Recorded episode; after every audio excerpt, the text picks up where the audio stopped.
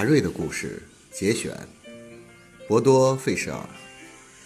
在达瑞八岁的时候，有一天他想去看电影，因为没有钱，他想是向爹妈要钱，还是自己挣钱？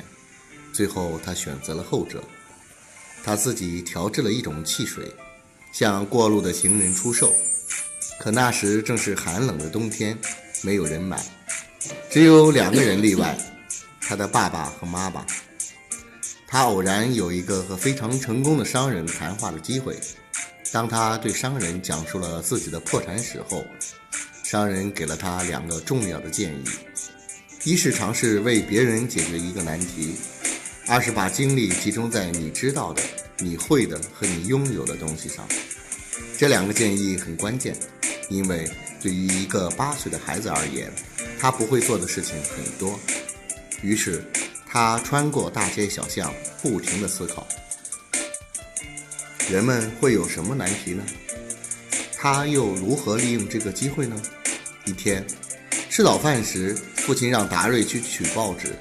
美国的送报员总是把报纸从花园篱笆的一个特制的管子塞进来。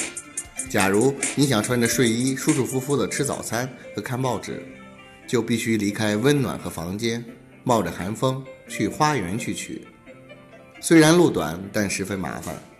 当达瑞为父亲取报纸的时候，一个主意诞生了。当天，他按响邻居的门铃，对他们说：“每个月只需要付给他一美元，他就每天早晨把报纸塞到他们的房门底下。”大多数人都同意了。